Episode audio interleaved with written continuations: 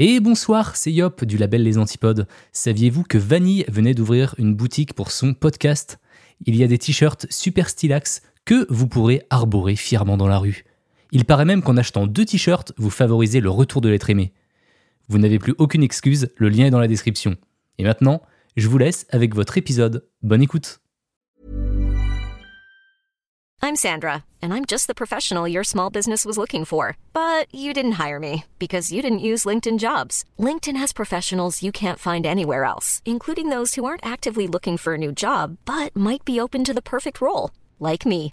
In a given month, over 70% of LinkedIn users don't visit other leading job sites. So if you're not looking on LinkedIn, you'll miss out on great candidates like Sandra. Start hiring professionals like a professional. Post your free job on linkedin.com/people today.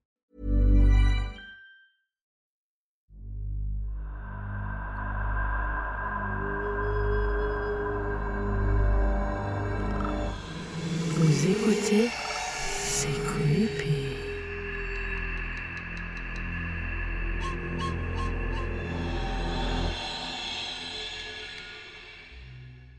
Hello, hello, welcome back pour un nouvel épisode de C'est Creepy, podcast dans lequel je vous parle de tueurs et tueuses en série, paranormal et mystères en tout genre. Aujourd'hui, j'ai une invitée spéciale et je suis trop contente. Vous la connaissez peut-être déjà, c'est Billy. Vous l'avez sûrement vu passer sur Instagram ou sur TikTok. Je l'ai découverte avec son contenu où elle raconte toutes les choses étranges qui existaient à l'époque victorienne, mais pas que. Et justement, je l'ai invitée pour cet épisode pour vous raconter ensemble quelques pratiques cheloues et creepy du passé. Salut Billy, comment tu vas? Salut, ben merci de l'invitation. Je vais très très bien et toi? Bah, ça va, ça va. Bah écoute, j'ai trop hâte euh, de faire cet épisode avec toi. Ça fait 20 fois que je te l'ai dit là depuis, euh, depuis le début. Mais c'est trop bien. Euh, merci d'avoir accepté l'invitation. Mais avant, je voudrais, je voudrais quand même te poser quelques petites questions sur toi et ce que tu fais bah, pour te présenter en fait à mes auditeurs. Est-ce que tu peux nous en dire un peu plus? Eh bien, bonjour déjà aux auditeurs.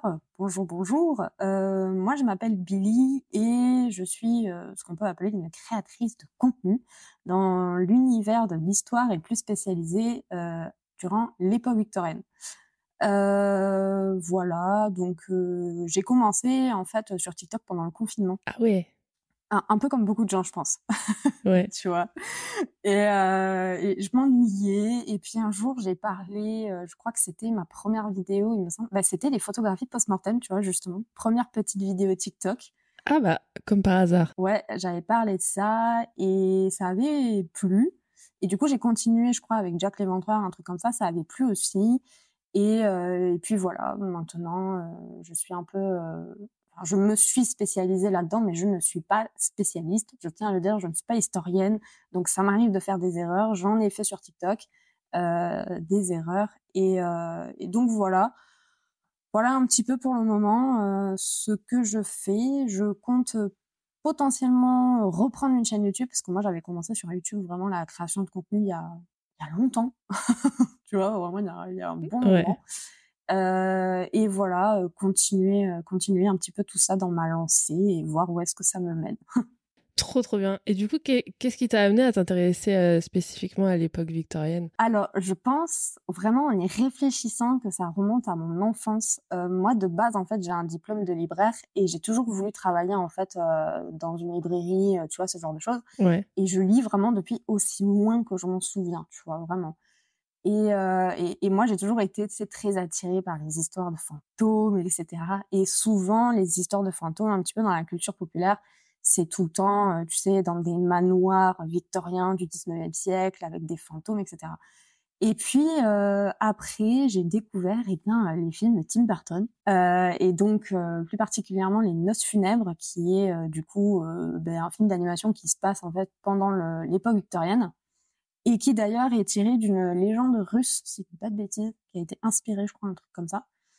Et en fait, euh, j'ai adoré. Vraiment, Tim Burton, ça a été, euh, ça a été vraiment, tu sais, le, le, déclencheur de tout ça, vraiment, de tout l'univers un peu spooky, euh, tu vois, mais sans que ça fasse vraiment peur, tu sais. Et, et puis, en grandissant, j'ai vraiment mis ça de côté, tu sais. Après, tu travailles, etc. J'ai dû rentrer dans le moule, tu sais, de la société, etc. Et puis, il y a quelques années, je sais pas quand est-ce que c'était, il y a peut-être 3-4 ans, j'ai découvert Penny Dreadful. Et là, ah.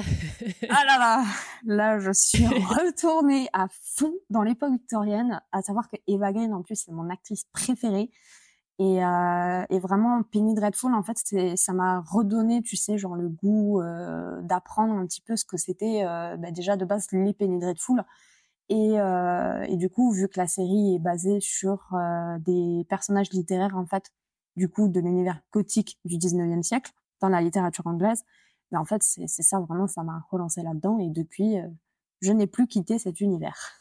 ah bah, tu m'étonnes. Je ne l'ai pas vu euh, la série. Enfin, si, j'ai vu un épisode, je crois, mais j'avais pas euh, continué. Je sais plus pourquoi, mais ça, ça date un peu. Faudrait que je la regarde. J'y ai pensé, j'ai pensé il y a pas longtemps qu'il faudrait que, que je la regarde. bah écoute, bah trop cool. et du coup, aujourd'hui, on va justement parler de l'aspect creepy euh, de l'époque victorienne avec deux sujets super intéressants. J'espère que vous allez apprendre plein de trucs euh, avec cet épisode, même si, on répète, euh, on n'est pas des expertes. je n'en dis pas plus. c'est Billy qui va commencer. Petite musique creepy. C'est parti. Let's go.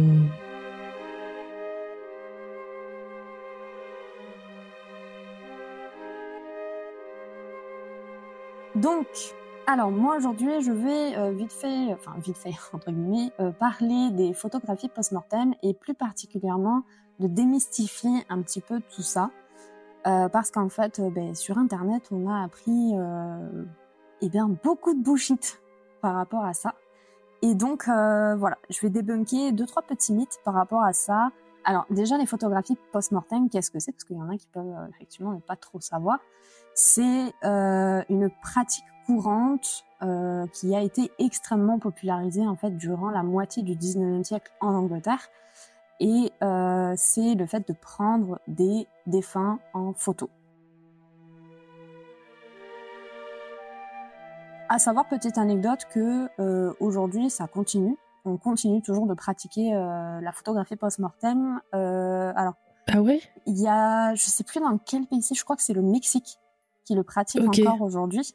Et je me rappelle qu'il y a certaines personnes, en fait, euh, dans les commentaires, notamment sur TikTok, euh, quand j'avais refait, en fait, ces vidéos-là, qui m'avaient dit, euh, bah, tu sais, moi, j'habite au Mexique, j'habite, je crois vraiment que c'est le Mexique, ouais. J'habite au Mexique et on pratique toujours ce, ce, rite funéraire, entre guillemets. Je pense qu'on peut appeler ça un rite funéraire. Donc, donc voilà, à savoir que ça continue de se pratiquer aujourd'hui, mais pas du tout dans les mêmes conditions qu'à l'époque, bien entendu. Ouais, c'est intéressant. Euh, alors, les photographies post-mortem, si c'est devenu creepy, c'est en particulier pour une raison, c'est qu'en fait, euh, il y a un mythe qui dit que euh, les photographes prenaient les défunts en fait en photo debout ou assis, avec les yeux ouverts, ce qui donnait vraiment cet aspect, tu sais, genre hyper effrayant quand tu regardes une photo et tu te dis mais il est mort ou il est vivant? Et bien en fait, tout ça c'est faux alors, ça reste quand même une pratique assez spéciale, bien entendu, parce que voilà, photographier un défunt, c'est pas quelque chose qui, qui, est très courant, mais il faut savoir qu'à l'époque, c'était pas non plus quelque chose euh, qui se faisait à tous les coins de rue, tu vois. Euh, mais ça reste quand même, voilà, euh, du coup, euh, quand même assez assez spécial parce qu'il faut être confronté à la mort. après, oui, les Victoriens, ils étaient très à cheval en fait, justement sur ce qu'on appelle, moi j'appelle ça la mode du deuil en fait. C'est vraiment des étapes euh, qui sont euh, qui sont très euh, calculées, tu vois, genre pendant un an. la veuve doit porter ça, ceci, cela. Quoi. Parce qu'ils étaient beaucoup plus confrontés à la mort, je pense, que nous à cette époque, avec toutes les, les, maladies et tout. Alors, il y avait, ouais, si, si, c'était énormément les maladies et en fait énormément les enfants qui décédaient aussi. Ouais. Euh, dû à plein de facteurs. Hein. Euh, voilà, bon, il y a tout ce qui est maladie aussi. Enfin, bien sûr, je pense que c'est le facteur principal. Euh, il y a aussi tout ce qui est la pauvreté, parce qu'on pense à l'époque victorienne, on se dit euh, c'est une période riche, tu sais, genre avec tout le monde était heureux, voilà. Mais en fait, non, c'est faux. Enfin, ce qu'on voit dans les films, dans les séries ou même sur Pinterest, ça doit être 1% de la population, tu vois, londonienne, voire même 0,5, parce que ben voilà, du coup, il y avait tellement tellement de, travailleurs, etc. Donc du coup, ben, malheureusement, il y avait beaucoup de familles qui étaient très pauvres et du coup, ben, les enfants euh, décédés, tu vois, malheureusement de, maladies, de malnutrition, de pauvreté aussi. Donc voilà, mais ça c'est un, autre sujet, mais du coup on photographie effectivement beaucoup les enfants. Euh, et ça, c'était pour n'importe quelle classe sociale, parce qu'il y a un premier mythe qui dit que euh, la photographie funéraire, en fait, était extrêmement chère. Sauf que c'est pas, c'est pas si vrai que ça. Euh, en fait, les photos, elles étaient pas euh, si chères, puisque du coup, les, les, familles moyennes, en fait, pouvaient euh, totalement prendre euh, des, des, photos des défunts, tu vois. Et la photographie, quand elle a été créée, tu vois, justement, le but, c'était que ça soit exploité le plus possible euh, pour que les photographes, en fait, euh, puissent vivre de leur passion, entre guillemets, si je puis dire ça comme ça, tu vois. Donc, euh, donc voilà, il y a ce premier mythe qui dit que les photos, c'était extrêmement cher, c'était juste les riches qui pouvaient se procurer ça, mais en fait, non, c'est complètement faux, parce que quand tu regardes les, les, photos funéraires, en fait, ben, il n'y a pas, tu sais, genre que des enfants euh, qui sont euh, habillés avec des, des couronnes de fleurs, euh, surtout dans, dans, des, dans des maisons extrêmement riches. Non, tu vois des photos très... comment dire Il n'y a pas que des bourgeois. Ouais, voilà, c'est ça, il n'y a pas que des bourgeois. Donc il y a un mythe aussi qui dit que il y avait beaucoup de photos post-mortem, ben, sauf qu'en fait là encore c'est faux puisqu'on va, je vais arriver à, à, à ça, c'est que, eh bien, sur je pense 10 photographies funéraires, il doit y en avoir une qui est vraie. Ok. Et ça, c'est à cause d'Internet. Ah. Tout simplement.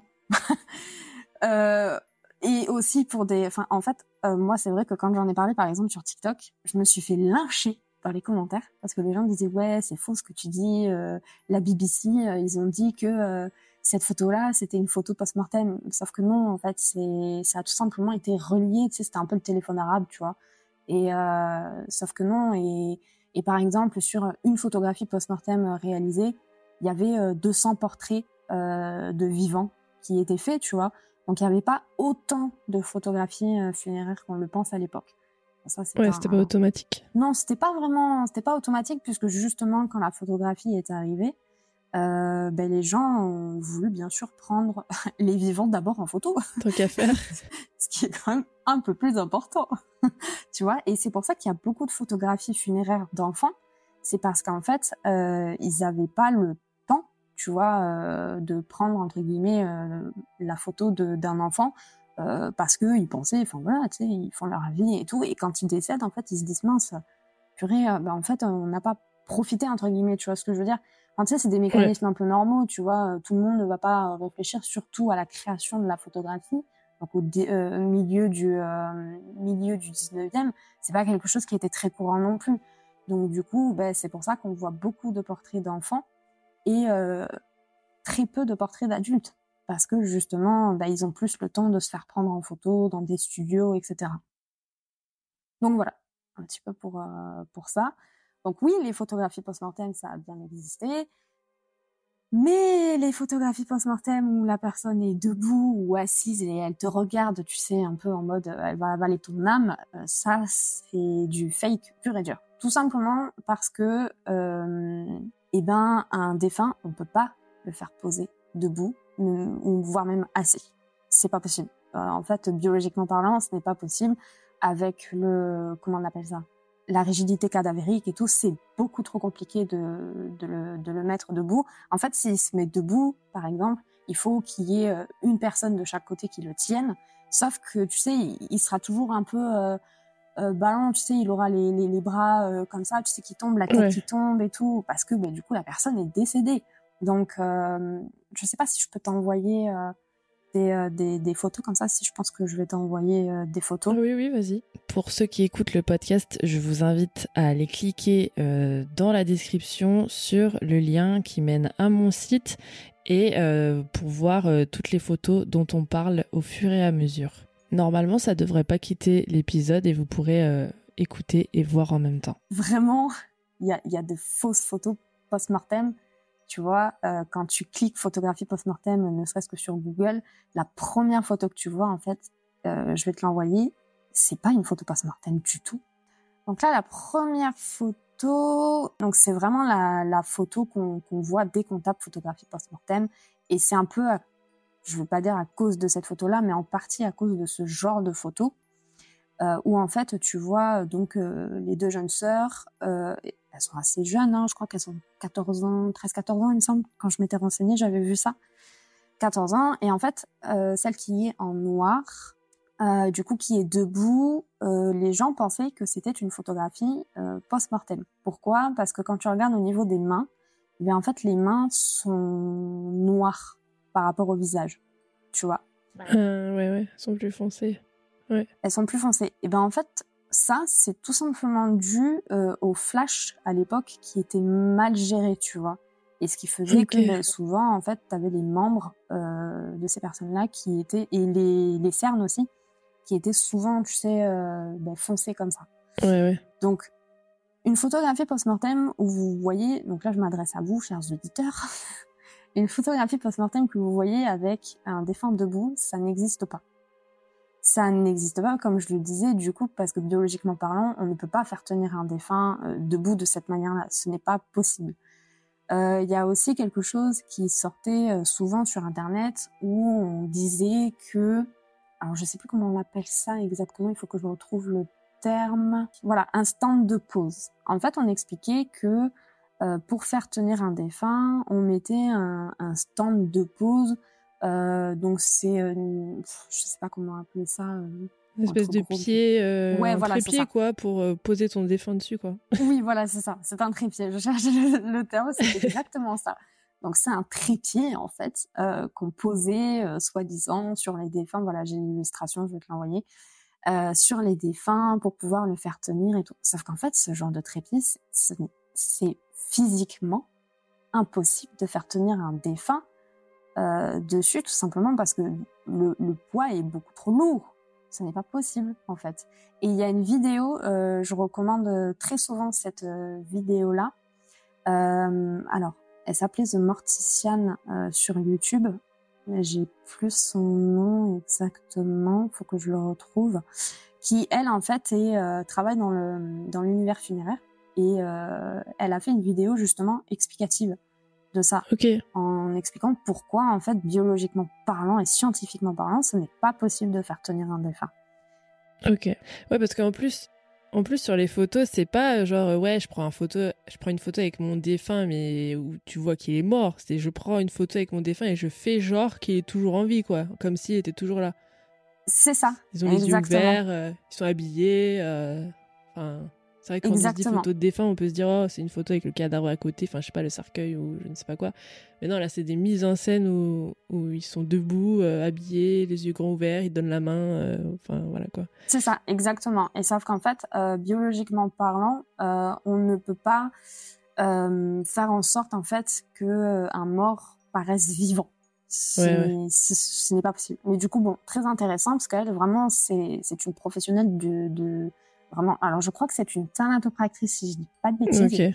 Euh, donc, elle, vraiment, voilà, elle explique que que ce n'est pas possible. Et oui, quand on y réfléchit, on se dit, ben, je veux pas dire faire le faire le test, tu vois, parce que tu peux pas.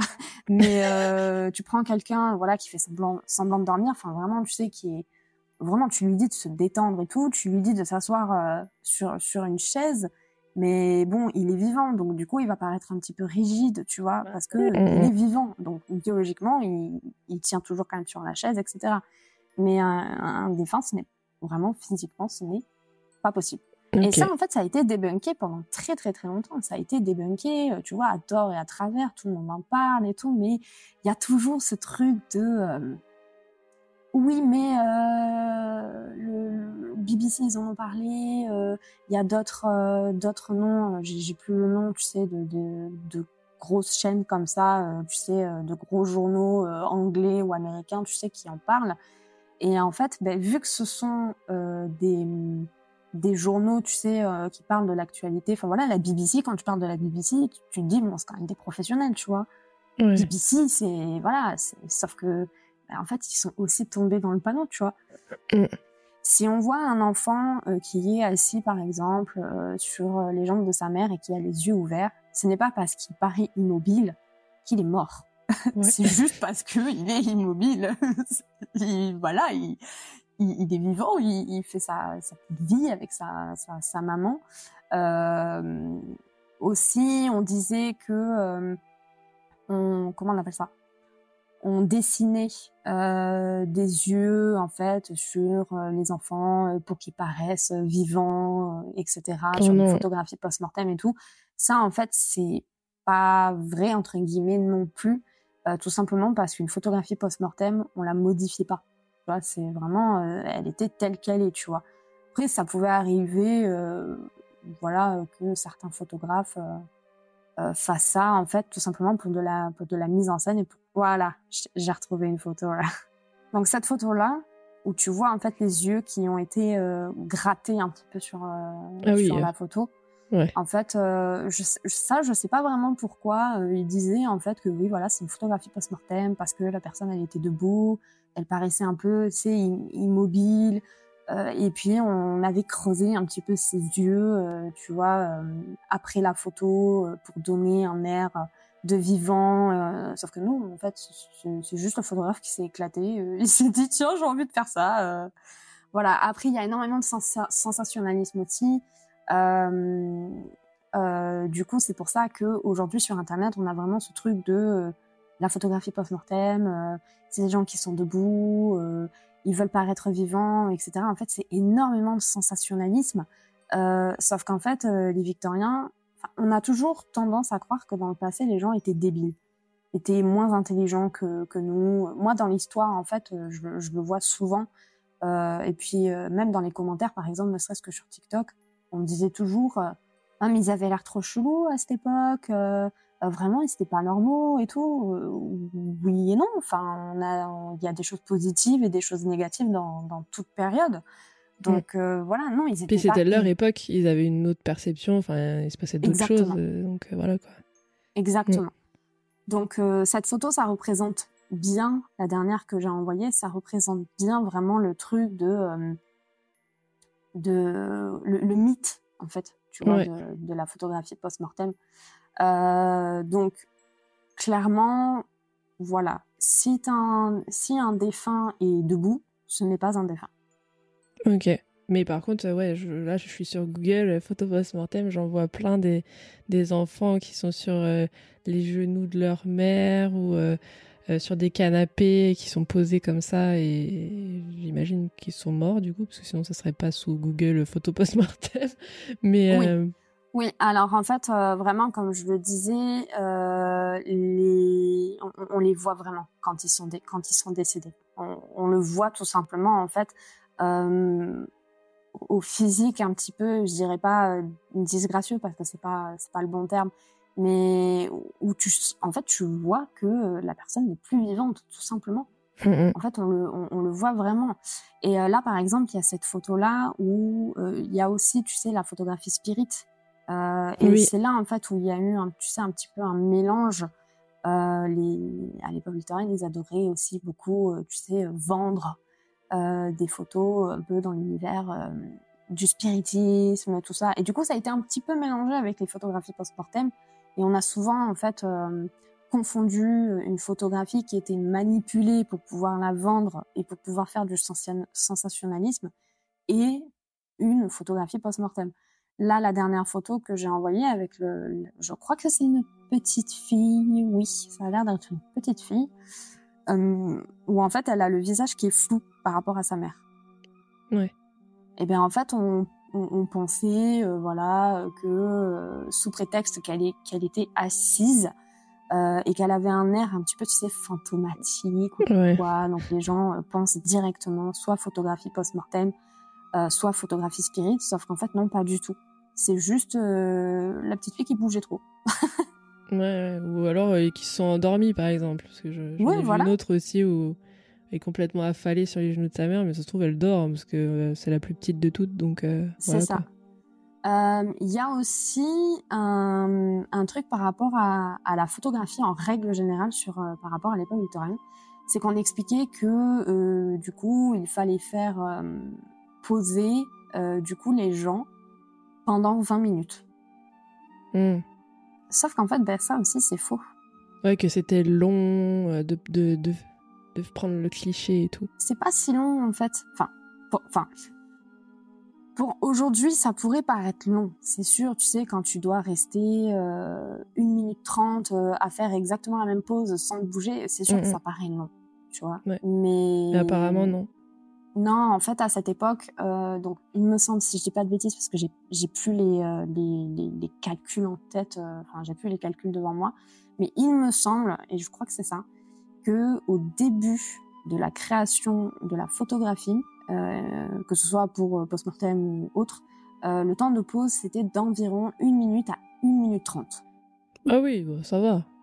Et vers la fin du 19e, vu que du coup la photographie, euh, enfin le daguerréotype a beaucoup évolué entre euh, 1840, on va dire, j'arrondis, et 1890, ça a beaucoup évolué et vers la fin du 19e, c'est passé de euh, une minute à, je pense, entre 40 secondes et 25 secondes, tu vois. Ça a Ah oui. beaucoup, euh, beaucoup évolué et c'est devenu de plus en plus rapide en fait, tout simplement. Euh, Qu'est-ce qu'il y a d'autre euh, comme euh, comme mythe aussi? Je, Là, je- j'essaye d'ab, enfin, je dis pas abréger un petit peu parce que le, le truc en fait, c'est que plus tu en apprends sur une photographie post-mortem, et plus tu te rends compte en fait qu'il y y, y a encore plus de choses à apprendre, tu vois? Mm. Euh, donc euh, donc les, les les stands de pose là, les euh, qu'on appelle ça là? J'ai j'ai perdu le, le terme. Les trépieds. Le trépied. voilà, merci. Donc le trépied, en fait, c'était utilisé euh, pour, euh, ben, voilà, pour faire tenir en fait une, une personne euh, qui avait la flemme de maintenir sa pose pendant une minute trente. Parce que c'est vrai que quand tu dis Ah. comme ça, Ok. ça a pas l'air long, mais, mais fais le test de tenir pendant une minute trente exactement dans une position, tu sais, genre en plus avec vraiment avec euh, euh, l'artillerie de l'époque, tu vois. euh, Ouais, ta robe qui fait 15 kilos et... euh, voilà, c'est ça, exactement. Avec l'enfant qui fait que bouger, euh, tu vois, avec toutes les fleurs à côté, euh, si jamais euh, tu décides de mettre des fleurs ou quoi, bah, c'est encombrant quand même, une minute trente, tu vois. Donc du coup, Ouais. mais parfois, ils inventaient en fait des trépieds pour faire euh, tenir euh, debout une personne qui était un peu flemmarde, tu vois, et qui devait attendre euh, une minute à une minute trente, du coup, pour faire, euh, pour faire la photo. Donc ça a été créé par rapport à ça. Ça explique Tout le simplement. trépied. Ok. Parce que souvent, euh, sur les photos, on voit qu'ils entourent euh, le trépied derrière en mode Regardez, c'est la preuve que c'est un corps. Oui que- Mais en fait, non. C'est juste qu'ils avaient la flemme. En fait, c'est ça, c'est ça, ça reste des gens normaux comme comme toi et moi qui qui étaient ben, flemmards aussi, qui Mm. qui voilà avaient pas spécialement envie de, de s'embêter à faire tout ça quoi. Donc euh, donc euh, donc voilà. Et c'était surtout aussi pour euh, éviter le mouvement de flou sur la photo. Voilà, que ce soit pour euh, voilà que ce soit pour euh, les mains par exemple ou alors surtout le visage, c'était pour éviter. Parce que le, le truc, c'est que vu qu'à l'époque, c'était, c'était très fragile, il suffisait que tu bouges juste, mais juste légèrement. Mm, mm. Puis en fait, vraiment, c'était limite, ta photo, elle était claquée, euh, elle était finie, il fallait que tu la recommences, tu vois. Ah putain, Edouard, arrête, euh, arrête de bouger. On va devoir attendre encore une minute vingt. C'est ça, et, euh, et fait tenir un enfant, euh, un, enfant à côté de toi, qui fait que bouger, qui fait que hurler, râler, ou alors, tu sais, enfin voilà, il est impatient, c'est normal, tu vois. Mm, mm. Donc, donc voilà. Et en fait, je pense que le problème euh, de ce mythe de la photographie post-mortem, après voilà, comme je dis, je suis pas une experte, mais de ce que j'ai compris au vu de toutes mes recherches, c'est vraiment à cause de d'internet. Vraiment euh, à cause d'internet. Alors, je crois que euh, c'est sorti, il me semble vers 2008, quelque chose comme ça. Il y a des articles en fait qui ont commencé à sortir. Alors pourquoi du comment ils ont décidé de s'intéresser aux photographies post-mortem à cette époque-là, je sais pas. Euh, mais il y a en fait, ça a été, tu sais, un peu effet boule de neige. Donc en vers 2008, il y a un article qui est sorti euh, qui en fait ben, a fait un, énorme amalgame entre euh, la photographie post-mortem, les enfants qui dorment tout simplement, les adultes, tout ça. Il y a une autre photo qu'il faut que je te montre aussi. Et ça, c'est vraiment cette histoire, elle est rigolote. Je l'ai apprise récemment. Et, euh, et donc en gros cette histoire en fait, euh, enfin cet article a été repris par euh, de gros de gros blogs entre guillemets, tu vois par exemple comme Science Blog, à ce qui paraît qui est un qui est un peu là une des pointures tu vois en termes de science tout ça. Ok. Et en fait eux ils ont repris aussi cet article. Et vu que, voilà, mais comme je disais, ce sont des, des médias qui sont très importants, enfin qui à l'époque étaient très importants entre 2008 et 2012, tu vois. Et ben du coup, les gens ils se sont dit ah ouais, c'est vrai. Sauf qu'il n'y a pas de source. Ouais.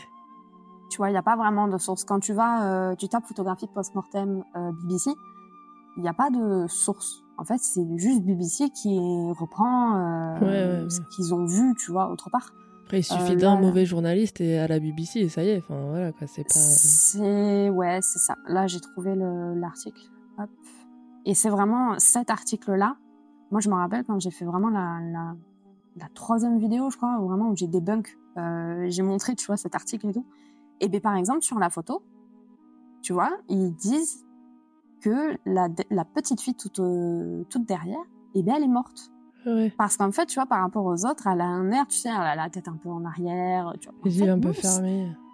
c'est c'est juste. euh, Bah, elle a cligné des yeux, quoi. Ouais, elle a Voilà. cligné des yeux, et puis tu sais, elle a un peu bougé. euh, voilà, et en fait, on a vraiment ce, ce mélange, en fait, de, de mythes.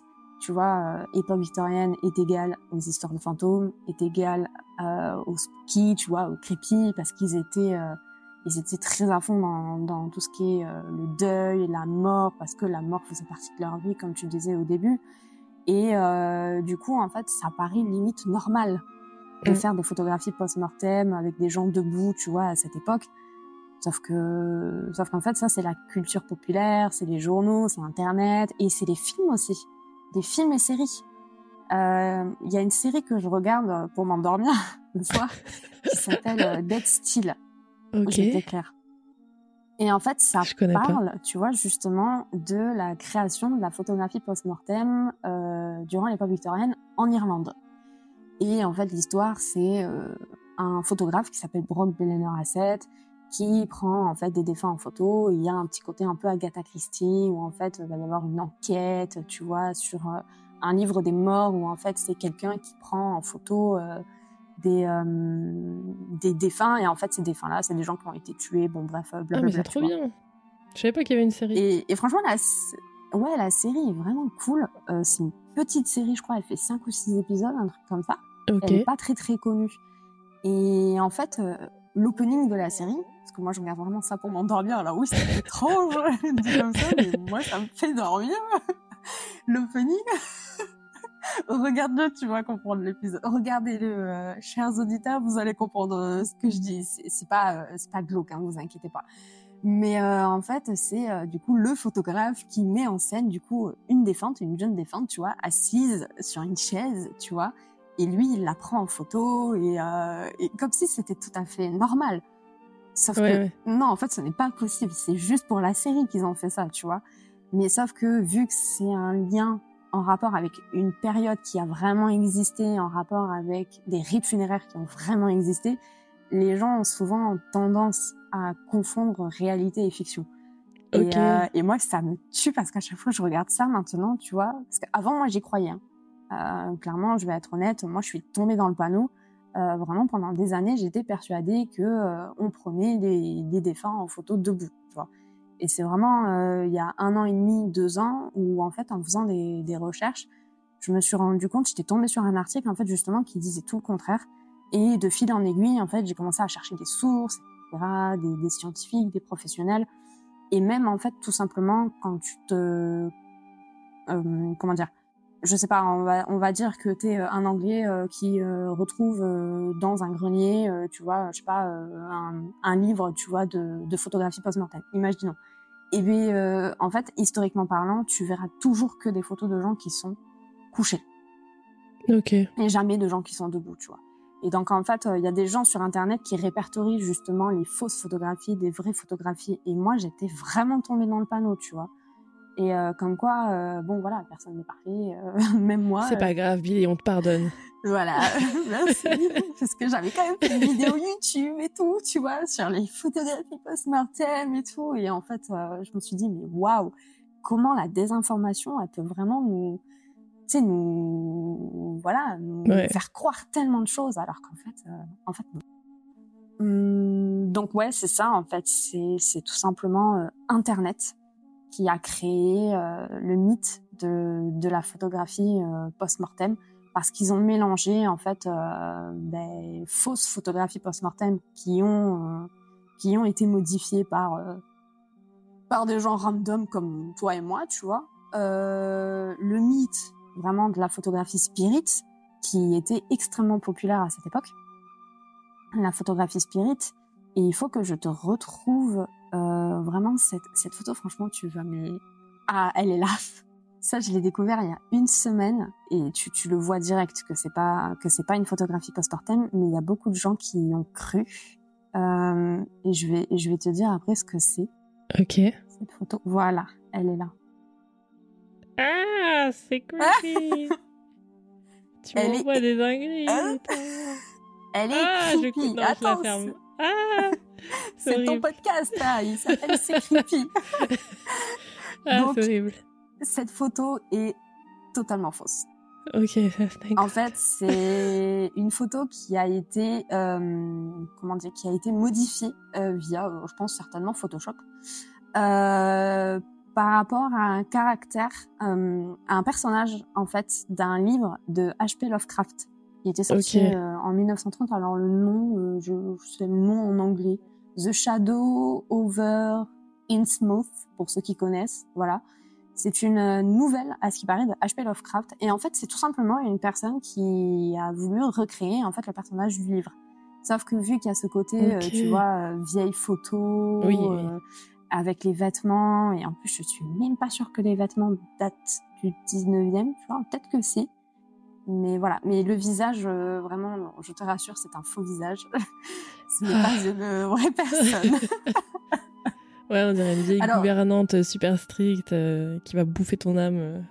ouais, clairement. Moi, ça me fait beaucoup penser, ce genre de photos au livre, euh, euh, je sais pas si tu connais la saga euh, Miss Peregrine et les enfants particuliers. Si, si, si, oui, oui, oui. Et bah, vraiment, ça. Euh, moi, c'est l'une de mes sagas préférées, vraiment. Et en fait, dans le livre, il y a, y a beaucoup de photos comme ça. sauf que ces photos-là, c'était, si je dis pas de bêtises, je crois que c'est des photos qui ont été vraiment récoltées par l'auteur, en fait, dans des brocantes et tout pendant des années. Et je crois que toutes les photos qui sont dans le livre sont de vraies photos. Euh, mais c'est pas voilà, c'est pas des photos qui datent spécialement de l'époque victorienne. C'est des photos qui datent aussi de, de l'avant-guerre et l'après-seconde guerre mondiale. Je crois que c'est ça. Hein. L'histoire, mm. il me semble que il y a une histoire par rapport à la seconde guerre mondiale. Ben oui, c'est ça, Miss Peregrine. Donc donc voilà. Donc toutes ces photos un peu, tu vois, euh, spooky. Moi, ça me fait vraiment euh, penser à ça, tu vois. Ouais, bah carrément. C'est exactement ça. Et justement, je voulais rebondir sur ce que tu disais euh, sur les, les, photos, les photographies spirit. Euh, il y a peut-être euh, Kurt d'Obscurum Podcast qui, qui, fera sûrement un épisode dessus, je pense, parce qu'on on avait regardé dans son live des photographies. alors, je connais plus le nom de l'artiste, mais il y avait un mec qui, qui, qui, enfin, à l'époque, photoshopait euh, des fantômes sur vos photos et tout, et euh, il se faisait, euh, il se faisait du, du bise comme ça. et les gens venaient le voir exprès pour ça, je crois, un, délire du genre. et puis, et la, plupart des gens pensaient que c'était des vraies photos. Et, et, après, il s'est fait péter et, c'est là qu'il a commencé à être un peu moins populaire. Mais elles sont vraiment stylées ces photos, donc n'hésitez pas à aller voir aussi les photographies spirit. Voilà, je fais un petit, une petite dédicace à Kurt qui, qui en mhm. parlera, je pense. Enfin, j'espère. Voilà. Bah ouais, c'est un très très bon sujet. Alors, euh, la, la, personne qui a été. Euh, ça s'est passé durant le 19e euh... Le photographe qui a été pété, là je, Il me semble que cette histoire. Je vais vite fait. Je la connais, ouais. Peut-être, ouais. Il me semble. Oui, mais de toute façon, c'était très populaire hein, à, cette époque. Donc, il y a beaucoup de comment on appelle ça, magasins euh, photographiques qui euh, qui surfaient sur cette vibe euh, en France aussi. Faut pas croire, hein, en France beaucoup. Donc donc oui oui oui, en, en France on, la photographie spirit c'était extrêmement populaire. Bah, de toute façon, l'Angleterre et la France a, a, une, a, une, histoire, tu vois. Donc, bah là, c'était aux États-Unis. Là, je viens de checker, il s'appelait William. Mumler. ah, et c'était en 1861. Voilà. Oui, William Mumler. Oui, oui, oui, oui. Ok. Oui, et pendant des années, euh, les gens pensaient que c'était euh, de, vraies photos, tu vois. Même encore aujourd'hui, il y en a qui y croyaient. c'est tellement grossier. Enfin bon. Je pense qu'à l'époque. Euh, enfin, quand je dis c'est grossier, c'est juste. Euh, là, j'en ai une devant moi, c'est. Ça, faisait ça fait un peu grossier, mais euh, mais il y en a qui sont très bien faites. Hein. franchement, je sais pas comment ils faisaient ça, mais c'est stylé. en tout cas, il y en a qui sont très très belles, enfin, qui font très illustration, enfin, tu vois. Oui. Très joli. Pensez stylé. Mais on, on a tendance à croire que Photoshop a inventé la manipulation photo, mais en fait, la manipulation photo existe depuis le 19e, depuis la création de la photo, en fait. La manipulation. Euh, par exemple, euh, on pensait que euh, les corsets, les femmes portaient des, des, des corsets tellement serrés qu'elles avaient la, la ah taille d'une guêpe. Les photos étaient retouchées un peu. Ouais. Sauf que oui, voilà, les photos étaient étaient ah retouchées. La photographie spirit, alors là. Kim Kardashian en sueur. C'est vrai. Kim K. Mais mais oui, ça existe depuis depuis tellement, tellement, tellement, tellement d'années. Enfin, c'est vraiment. Euh, c'est trop intéressant. Oui, oui. Ben, j'écouterai le, le podcast. Tu pourras m'envoyer le, le, lien du coup de, de, du monsieur là que tu as. Oui, Kurt. Euh, il vient de sortir son podcast Obscurum Podcast et, euh, et il, va faire un sujet là-dessus, je pense. Pour l'instant, il a que il a que quelques épisodes euh, d'affaires criminelles pour l'instant, mais euh, il va aussi. En fait, il fait tous les trucs obscurum quoi. Tu vois? Ouais. Donc euh, ça, ça va être stylé. Euh, oui, mais du coup, ouais, moi, euh, je pense que j'ai euh, j'ai traité un petit peu tout ce qui tout ce qu'il fallait, enfin du moins tout ce que je connaissais. Donc voilà. Après, si toi jamais t'as as des questions ou quoi, n'hésite pas. Hein. Alors, j'ai pas de questions. Je crois que je t'ai tout posé pendant qu'on était en train de de parler. en même temps, j'ai été voir sur Wikipédia photographie post-mortem et, mhm. euh, et, ouais, tu disais que ça existe toujours aujourd'hui et, et, effectivement, il a écrit euh, euh, que c'est encore pratiqué dans certaines régions du monde comme l'Europe de l'Est, de l'Est, pardon, et je, je savais ah, pas. ok. Enfin, des photos funéraires plutôt, on va dire. Oui, pas des photos. Enfin, c'est pareil, j'ai envie de dire. Mais bah, oui, parce qu'après, il euh, y, a, y, a, aussi, tu vois, tu viens de me faire rappeler quelque chose qui est quand même assez important à, à rappeler aux gens. euh, c'est que euh, la raison pour laquelle aussi les photographies post-mortem, on n'en faisait pas beaucoup, euh, ben, c'est tout ce qui est niveau sanitaire.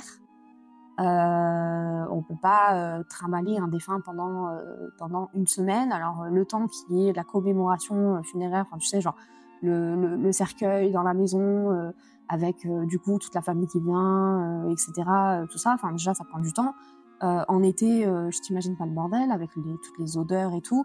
et, et comment reconnaître une photographie post-mortem aussi, ce qui est très important, c'est que donc comme je disais au tout début, donc c'est souvent très souvent les enfants et aussi euh, les personnes qui sont couchées donc soit dans des cercueils soit dans des lits un petit peu tu sais genre euh, mm. appropriés pour et surtout parce qu'ils sont très souvent entourés de couronnes de fleurs ou de fleurs en règle générale, tout simplement pour cacher la mauvaise odeur et pour faire joli sur les photos. Ah. Voilà.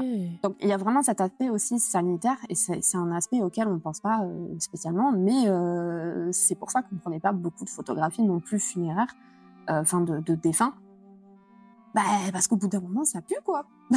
c'est encore un décomposition, quoi. Donc, euh, on est au 19e siècle, il euh, n'y a pas les frigos, euh, c'est très compliqué. L'été, l'été, c'est horrible. Il faut limiter, tu sais, genre, limite, il faut limiter à, à, trois jours, tu vois, tout ce qui est, j'appelle ça commémoration funéraire, mais bon, les gens comprendront, je sais plus comment on appelle ça, là, exactement, je crois qu'il y a un terme, quand la famille vient, tu sais, pour présenter ses condoléances, etc euh, ben, tu sais, pendant l'été, euh, fallait limiter ça, quoi. Donc voilà, c'est quelque chose euh, que je voulais quand même préciser, mais euh, mais oui, le côté sanitaire était quand même très important et comme je disais, les gens n'étaient pas débiles non plus, quoi. ouais. Ils faisaient quand même attention okay. un minimum. Voilà. Ok, bah écoute, euh, c'était c'était trop intéressant. J'ai pas d'autres euh, questions là tout de suite, mais euh, si jamais euh, vous vous avez d'autres questions, euh, nos chers auditeurs, vous pouvez toujours les poser en commentaire sur Spotify.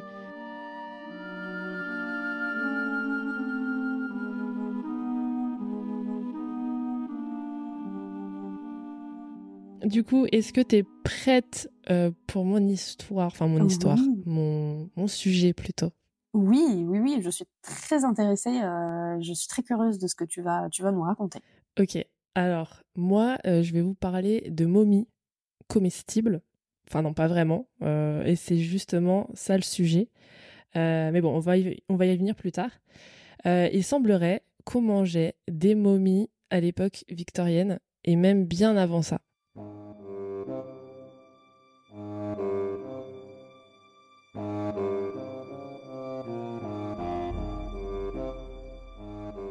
Tout aurait commencé au XIe siècle. En effet, les Européens médiévaux qui lisaient beaucoup, parce que euh, naturellement TikTok n'existait pas encore, sont tombés sur des écrits anciens euh, dans lesquels ils ont lu qu'il existait une substance nommée mumia, M-U-M-I-A, qui aurait tout plein de vertus médicinales et qui transpirait littéralement des corps des momies égyptiennes. Et ils se sont dit, waouh, mais c'est trop bien, j'en ai une dans mon garage, je vais tester ça ce soir.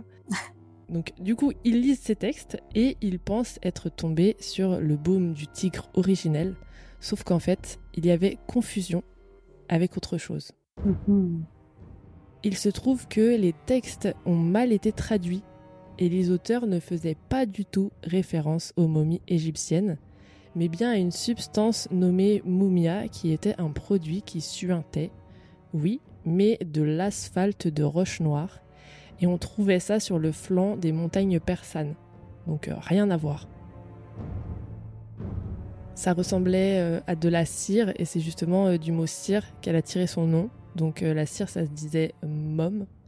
Et du coup, ils ont appelé cette substance le mumia.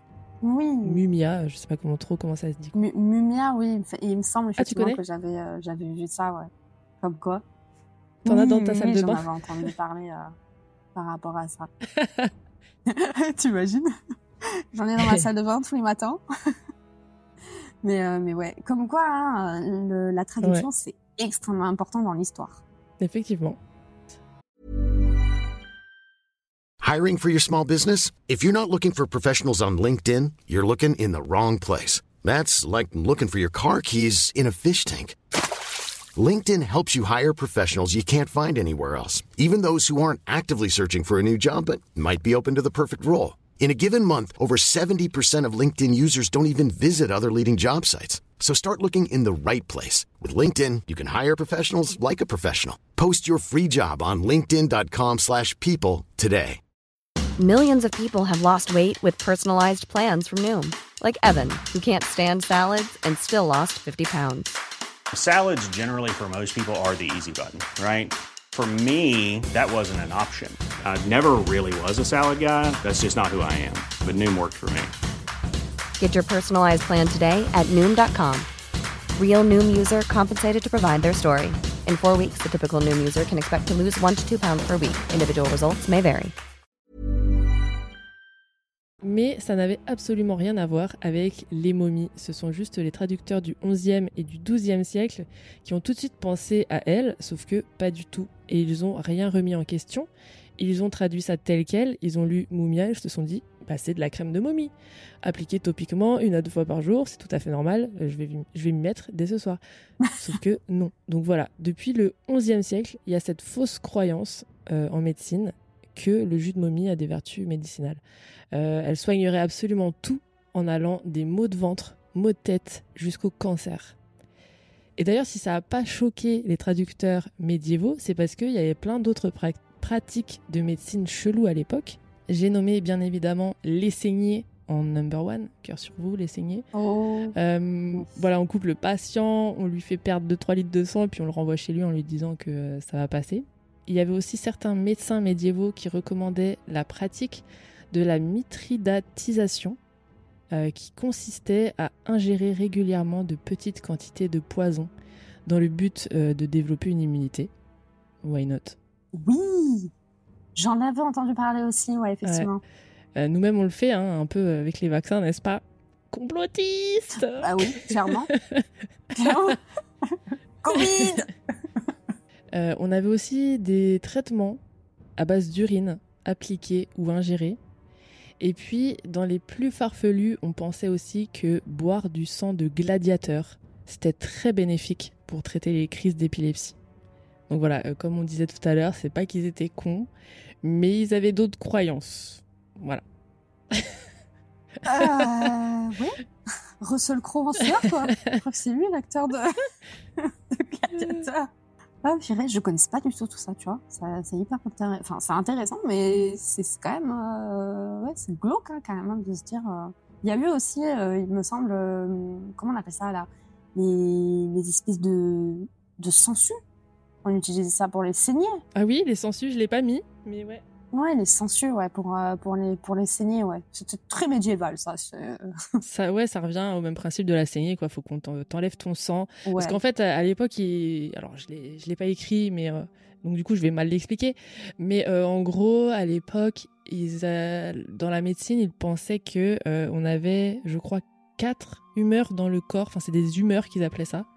Euh, oui. Et en fait, si tu avais un, un déséquilibre de tes humeurs, euh, et ben euh, fallait que on les fasse partir de ton corps, euh, tu vois, pour que ça se re rebalance et enfin se ré rééquilibre, pardon. Et du coup, ben il faisait une saignée et pour que ça s'échappe de toi et tout. Donc voilà, je rentre pas trop dans les détails ouais, parce que je me souviens ouais, plus trop. Mais c'est ce délire là, quoi, en gros. Et tout ça, ça, ça, cette histoire d'humeur là, ça, ça a persévéré aussi hein, pendant le pendant le 19e. Hein. Notamment tout ce qui est hystérie chez la Ah bah oui. C'était un peu, un peu le même genre de truc. Mais d'ailleurs, il me semble, oui, la théorie des humeurs. Il y a l'histoire nous le dira qui a sorti une vidéo euh, hier justement par rapport à ça. Je voulais la Ah, regarder. bien. Donc euh, bah, du coup, c'est hyper intéressant ce que tu dis. Ouais. Comment elle s'appelle? Théorie des humeurs. Ok, bah euh, voilà, la théorie des humeurs de l'histoire nous le dira. Je la mets en description, enfin non, en- sur mon site que vous pouvez trouver en description. Souvent, vous me demandez où est-ce qu'elles qu'elles sont les liens et les photos euh, dont elle parle tout le temps dans cet épisode. Bah, en fait, sous l'épisode, c'est un peu chiant des fois à accéder sur Spotify, mais euh, vous pouvez, euh, vous pouvez euh, voir le lien de mon site et une fois sur mon site, ça vous emmène à l'article du sujet de l'épisode. Et, et voilà, ensuite vous pouvez voir toutes les photos, toutes les vidéos, toutes mes sources, etc. etc. Ah, c'est bien ça. Donc voilà. Après tout ça, quand je vous parle de vous appliquer de la crème de momie, ça vous choque plus tellement. Et c'est pour ça que les traducteurs n'ont pas été trop choqués non plus euh, à l'époque. Et on appelait même ça euh, le cannibalisme médical.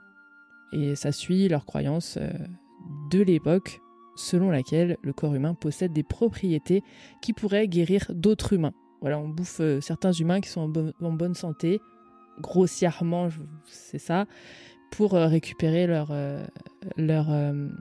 bah, leur bonne santé, tout, tout simplement. Il y avait même des, j'ai lu des trucs comme quoi euh, on pensait plutôt qu'il fallait, euh, il fallait vraiment se, se nourrir de, de viande fraîche euh, parce que dedans il y a du sang, donc le sang c'est la vie. Donc bref, voilà, un délire comme ça. si ça vous Mmh, intéresse, allez faire des, des recherches. C'est pour ça qu'ils sont obsédés avec le sang, etc.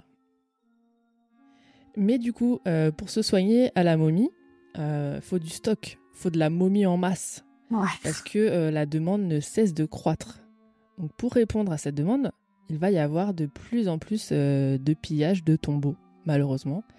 Euh, soudain, on ne les pillait plus seulement pour récupérer les trésors qui s'y trouvaient à l'intérieur, les bijoux, les objets de valeur avec lesquels euh, les corps étaient enterrés, enfin embaumés plutôt, mais maintenant on prenait aussi les cadavres avec, si bien qu'au bout d'un moment, il y a eu une rupture de stock, sold out. Et là, vous vous doutez bien, ils se sont pas arrêtés là.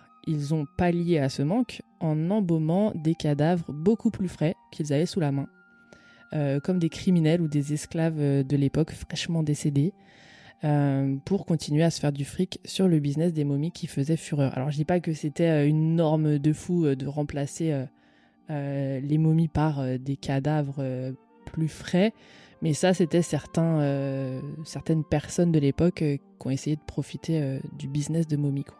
Et j'imagine que c'est euh, 99,9% des temps la classe aisée, euh, les riches entre guillemets, qui s'amusaient à faire ce, ce genre de choses. Parce que je pense pas que la classe populaire euh, qui euh, travaillait euh, s'amusait euh, à bouffer, tu vois, de la momie pour, euh, pour ça, quoi.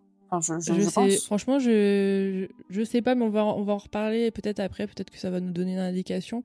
Mais euh, ouais, je sais, je sais pas Mhm. trop. J'ai l'impression que c'était vraiment, enfin, de ce que j'ai lu, j'ai l'impression que c'était vraiment une cou- euh, normale pour tout le monde en fait. Je j'ai pas trop une indication du prix que ça coûtait. euh, Enfin, tu vois ce que je veux dire? Donc je, je sais pas trop. Ok, ok. Mais ça avait l'air d'être ouais populaire. Après, dans quelle classe, je ne sais pas trop. Euh, donc, euh, ouais, il y avait plein de, de body snatchers, euh, comme on les appelle, des voleurs de corps. Ils Oui. sortaient la nuit pour subtiliser les corps des criminels qui étaient pendus, et ensuite ils tentaient de les faire passer pour des momies anciennes en les embaumant avec du gros sel, ou des fois en essayant de les faire sécher dans des fours. Enfin bref, ils ont tout essayé. Encore une fois, je répète, cet épisode n'est pas un tuto, ne faites pas ça à la maison. Non. Pour pallier à ça, il y a quand même eu quelques tentatives de régulation et de réglementation, notamment en 1858, quand a été créé le service des antiquités de l'Égypte sous la direction d'Auguste Mariette. C'était une initiative euh, qui avait pour but de protéger le patrimoine culturel égyptien en réglementant les fouilles et en luttant contre le trafic illicite d'antiquités. Mais bon, on pouvait encore en trouver euh, au marché euh, des décennies plus tard, euh, en 1875 par exemple, en Égypte et en plein jour. Je vous mettrai quelques photos sur mon site de ces vendeurs de momies, comme ça vous verrez que ce que je vous dis est bien vrai. Oui, j'avais vu ça, ouais. Mm. J'avais vu ces, ces photos. Mais de toute manière, il y avait une fureur. Enfin, c'était la mode hein, au 19e siècle. On appelle ça, je crois, l'égyptomanie, Ouais, ouais, ouais. si je dis pas de Ouais, je vais en bêtises. parler après. Euh, Il y a vraiment euh, ouais, cette fureur euh, du 19e où vraiment les gens étaient complètement obsédés en fait par, euh, Mm. par la culture de l'Égypte antique et plus particulièrement par les momies. Mm. ouais. Justement là je vais en parler. donc en fait, depuis le, le, 10 le 11e siècle, pardon, donc depuis le 11e siècle, ça a continué comme ça, encore pendant des centaines d'années, pendant près de 500 ans. euh, votre docteur vous prescrivait de la momie sous toutes ses formes, mais sur- surtout sous la forme la plus répandue qui était en poudre. Et vous pouviez euh, très facilement vous procurer cette poudre de momie chez votre apothicaire le plus proche. Donc euh, voilà, je répète, je sais pas trop si c'était cher, si c'était vraiment une médecine commune ou si c'était vraiment genre quand même, tu vois, genre un, un petit peu considéré comme rare. Mhm. J'ai pas l'impression, mais je sais pas. Franchement, je ne sais pas. Moi, après, je pense que c'est possible que, euh, que que toutes les classes, enfin entre guillemets, toutes les classes soient soient concernées. Mais c'est vrai que euh, étudiant, euh, enfin étudiant entre guillemets, me renseignant sur l'histoire depuis toujours, j'ai j'ai quand même eu ce truc où il y a souvent des liens entre la classe aisée entre guillemets et les classes riches Mhm. Qui en fait eux euh, étaient très tellement extravagants dans leur dans leur dans leur euh, dans leur mode de vie entre guillemets Bon, pas tout le monde bien sûr C'est toujours le cas. Hein. J'ai- bien sûr aujourd'hui euh, voilà bon il y a tout ce Des gens qui se euh, font injecter ou qui se font des soins un peu chelous, euh, j'ai entendu euh, ces jours-ci, Voilà. euh, avec du sang ou des trucs comme ça. Donc euh, bon. Il y, a- il y a toujours hein, des pratiques comme ça, ça a toujours existé dès que dès qu'on est riche. euh, Enfin, je dis pas tout le monde non plus, mais euh, Oh non, c'est pas mon mais cas. plus hein, particulièrement quand. Non, je rigole.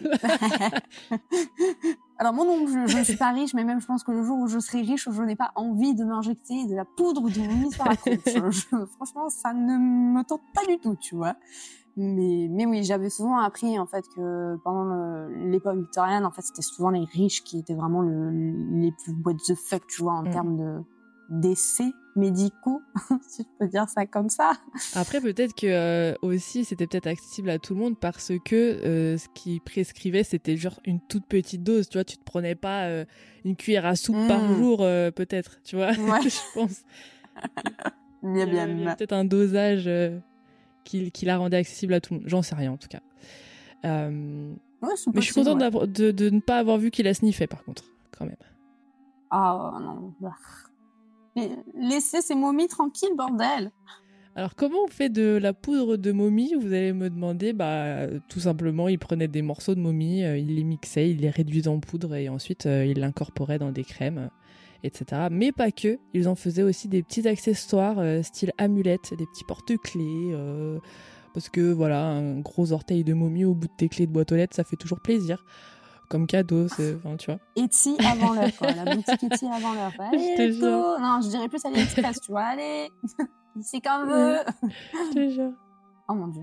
Ou alors on utilisait aussi la poudre comme pigment pour colorer les palettes des grands peintres et ça a donné naissance à la couleur marronasse qui porte aussi leur nom, momie, tout simplement, euh, le mommy brown. Mm. Euh, C'était très en vogue. Mommy Brown, ouais. Ah, c'est ouf. Dites-vous qu'il y a des tableaux qui sont peints, euh, qui existent toujours avec le, le corps des gens, littéralement, et qui ont vécu Ouais. euh, à l'époque d'Égypte antique. Enfin, c'est dingue. Bref. Euh, du coup, ça nous amène à notre fameuse époque victorienne, qui est pas si loin que ça. hein, en vrai, n'est-ce pas? Et c'est ça qui est creepy, euh, je trouve, c'est que c'est de se dire que c'était il y, a, pas longtemps. Enfin, il y a pas longtemps, tout est relatif, mais voilà quoi. On y est plus proche que les gens de, du 11e siècle. Hein.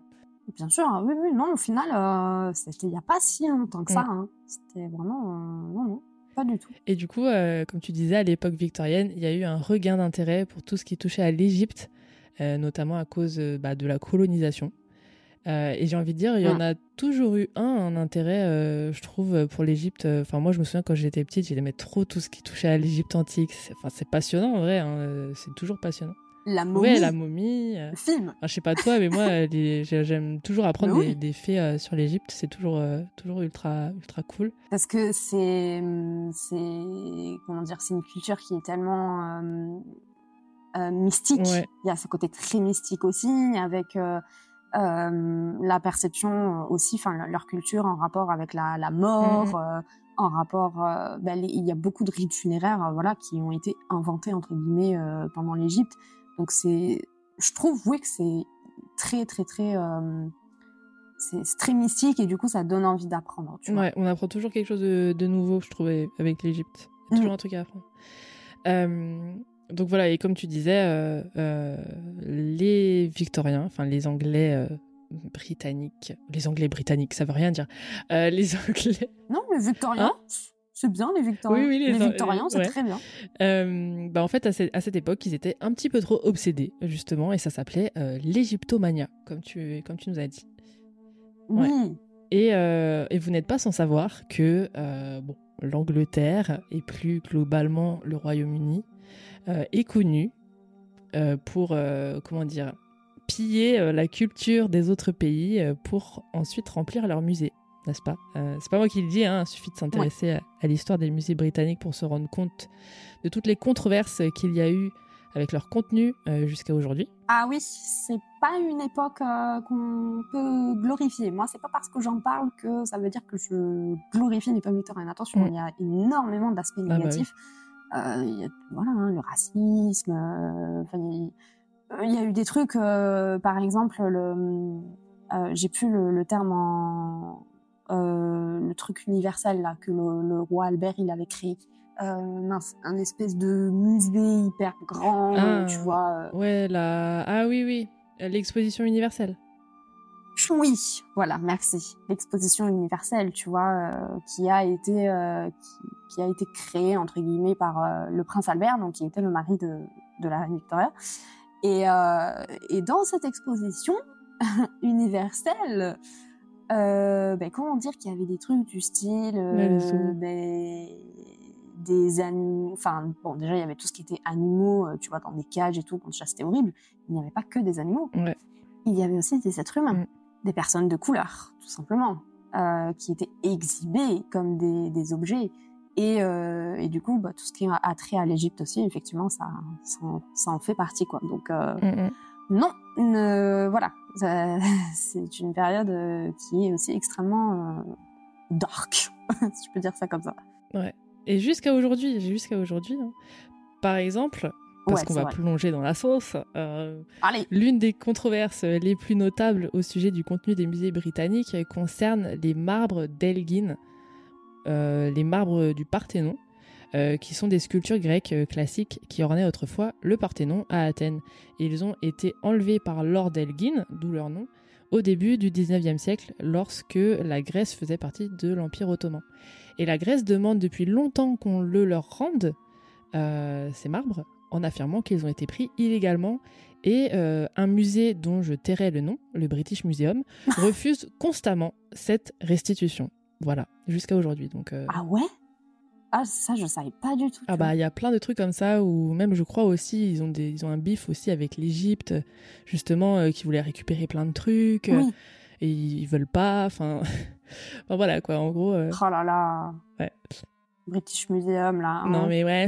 Ah là là là là. Voilà et euh, donc il y a ça et tous les artefacts euh, autochtones, tous les objets que les Britanniques ont pris euh, lors de leurs diverses colonisations à travers le monde. Bref, revenons-en à nos momies. en 1834, il y avait un monsieur, un Anglais du nom de Thomas Pettigrew, qui était lui aussi un fanat d'Égypte antique. Donc Thomas, il était aussi connu sous le nom de Mommy Pettigrew. euh, c'était un chirurgien et un antiquaire euh, qui s'était spécialisé dans les momies de l'Égypte antique. Il a acquis une certaine notoriété au sein des cercles sociaux de Londres en organisant des soirées privées où il expose et examine euh, des momies dans le but de divertir ses invités. Et justement, le 15 janvier 1834, il organise une de ces soirées pour le public qui prendra place au Royal College of Surgeons à Londres et les tickets partent très vite et il fait salle comble. Et qu'est-ce qu'il a concocté? Eh bien, monsieur Pettigrew, il va dérouler les bandages d'une momie authentique datant de, de la 21e dynastie. Wow. Et c'est pour ça que les gens ont accouru. Eh ben, Euh, et comme beaucoup de ses pères euh, antiquaires slash archéologues, euh, il revenait euh, de tous ses voyages en Égypte avec une momie. C'était automatique. Euh, Il y a d'ailleurs un aristocrate et moine trappiste français, l'abbé Ferdinand de Guérand, qui a déclaré en 1833 qu'il serait, je cite, à peine respectable après un voyage en Égypte de se présenter sans une momie dans une main et un crocodile dans l'autre. c'est totalement normal. Euh, Écoutez. J'ai fait, j'ai fait quelques recherches euh, Google euh, et je sais toujours pas ce que c'est qu'un moine trappiste. mais non, les gens, c'est pas un moine qui fait de la trappe. En tout cas. oh purée. Ouais, j'avoue, un moine trappiste, c'est la première fois que j'entends Ouais, et puis j'ai tapé sur Google, ça m'a mis, ouais, un truc. euh, oh, Je sais même plus, ça m'a sorti un, un nom encore plus long. euh, bref, je vais même pas. euh, On s'en fiche en vrai, mais voilà. ça. Oui. Donc du coup voilà, Thomas c'est pas le premier à le faire. Il y a plein de soirées de déroulage de momies dans la haute société à ce moment-là, c'est très populaire au point que maintenant ils en organisent aussi en public dans des amphis ou des hôpitaux. Mais lui en fait c'était le premier à en avoir fait un spectacle. Bon, on va pas se mentir, je vais pas les critiquer là-dessus parce que moi aussi j'y aurais été, hein, j'aurais acheté un ticket direct. tu y aurais été toi? En vrai, non. ah non, franchement, trop, non, trop, non. Euh, je dirais pas euh, glauque parce que ça, enfin, pas glauque dans le sens euh, voir des Ouais. tu vois, mais glauque dans le sens où, tu sais, tu te dis, euh, c'est des Oui, bah oui, je vois, sais. Mais Ok, ils sont oui. morts, tu vois, mais genre exhiber ça. Euh... Après, ouais, j'aurais peut-être pas été au spectacle, j'aurais peut-être pas été à la version spectacle, mais j'aurais été à la version genre où, bah, juste, il, bah, il te montrait à quoi ressemble une momie, quoi, tu vois. Oui, encore ça, à la limite, si c'est un point de vue, tu sais, genre euh, scientifique et tout, mais là, t'as pas l'impression que, que le gars, il a Ah non, lui, lui, non, par contre, euh, lui, ça a l'air d'être un, bon, je, c'est Ouais. wouh, les cirques du soleil, Ouais, c'est quoi. C'est let's go, allez, on va dérouler ça, euh, tu sais, genre euh, totalement normal. euh, Thomas Pettigrew. Alors déjà, t'as un prénom, t'as un nom de famille, mec. euh, je te jure. Pettigrew. Euh, C'est pas dans Harry Potter? oui, oui, si, si, je crois que c'est ça, un peu, hein. Ah, si, c'est ça. ouais, il me semble. oui, petit, petit, gros, Ouais. en français, ils ont dit, ouais. Oui, Euh, ouais, je crois, ouais. Bref. Et, euh, et voilà, donc Thomas Pettigrew. euh, Pettigrew, il a euh, quand même poussé le, le truc jusqu'au bout. Il a arrêté sa carrière de chirurgie. Parce que voilà, c'est pas si utile que ça à l'époque, hein, pour se consacrer à un truc beaucoup plus important, l'égyptomanie. Euh, et il a publié en 1834 un traité euh, de l'histoire des momies égyptiennes. Vous pouvez aller le lire si ça vous intéresse. Ça s'appelle comme ça, l'histoire des momies égyptiennes. Euh, et il est supposé qu'il aurait essayé de démontrer euh, par son égyptomania euh, et par son déba- déballage de momies intensif que euh, les anciens habitants de l'Égypte étaient blancs et non pas noirs, qu'ils étaient, qu'ils étaient d'origine caucasienne et non pas africaine. Voilà, ça, apparemment c'était ça son but. Euh, D'accord. et son travail fait du bruit dans les cercles londoniens et euh, remonte aux oreilles du duc de Hamilton. Hmm. Euh, Celui-ci était tellement admiratif du travail de Thomas qu'il l'a engagé pour momifier son corps après sa propre mort. Et vous vous doutez bien, euh, Thomas a accepté. Oh, pff, écoute, bon, chacun fait ce qui- chacun fait ce qu'il veut avec son testament. hein, mais... Ouais, bah, écoute, pourquoi pas s'il était heureux, bah pourquoi pas. hein. Euh, Et en, en 1852, quand le duc est décédé, il a été inhumé dans, je cite, le sarcophage d'une princesse sans nom qu'il avait acquis des années plus tôt en France, supposément dans l'intention de le donner au British Museum. Attends. What? Ouais, Ah ouais, c'est parti. oui, il avait, il avait acquis un sarcophage, voilà. Donc, comme on disait plus tôt, euh, il a acquis, enfin, il a acquis. Il a volé un sarcophage volé, princesse hein, sans nom. clairement. Et puis il avait l'intention bah, de le refourguer au British Museum. Et puis il s'est dit bah écoute, euh, pourquoi pas me faire momifier dedans, hein, à la place. Oh, quel manque de respect, purée. Oh Voilà. là là. Et donc euh, il y est toujours enterré aujourd'hui. Enfin, je sais pas si c'est enterré qu'il faudrait dire, mais bref, vous avez compris. Il, il est toujours dedans aujourd'hui. euh, et il a même gagné sa place dans l'encyclopédie des momies écrit par Matt Cardin en 2014.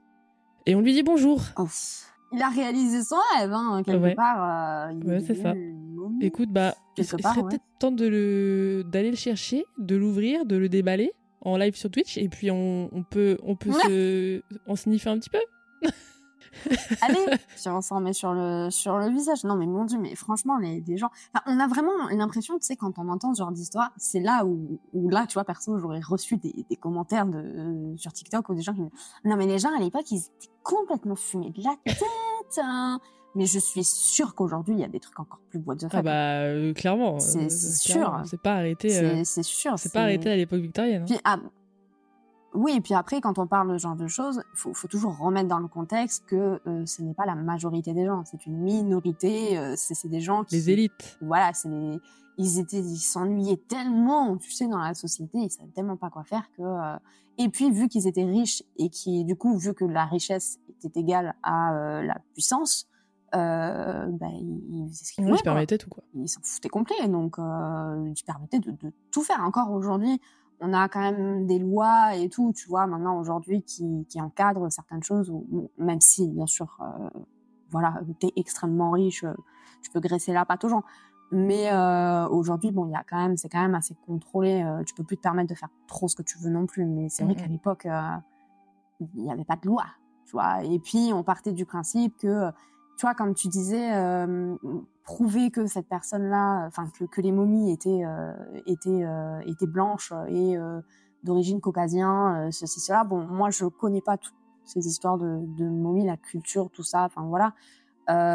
C'est encore, tu vois, vouloir s'approprier quelque Ouais, ouais, chose. clairement. Alors que mec, laisse-les tranquilles. Enfin, genre, les Égyptiens, ils ont pas demandé à ce que tu viennes les embêter, tu vois. Mhm. Genre, Ouais.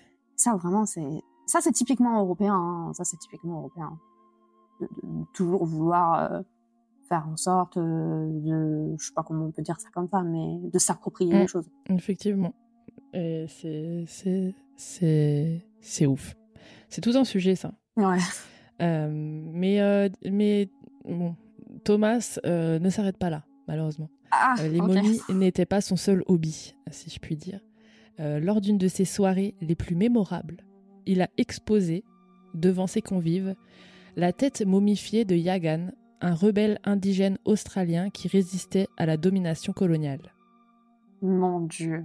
Voici un extrait d'un article d'Atlas Obscura euh, qui parle de cet événement. Je cite Après que Yagan a été tué par des chasseurs de primes, Pettigrew a obtenu l'usage exclusif de sa tête pendant 18 mois.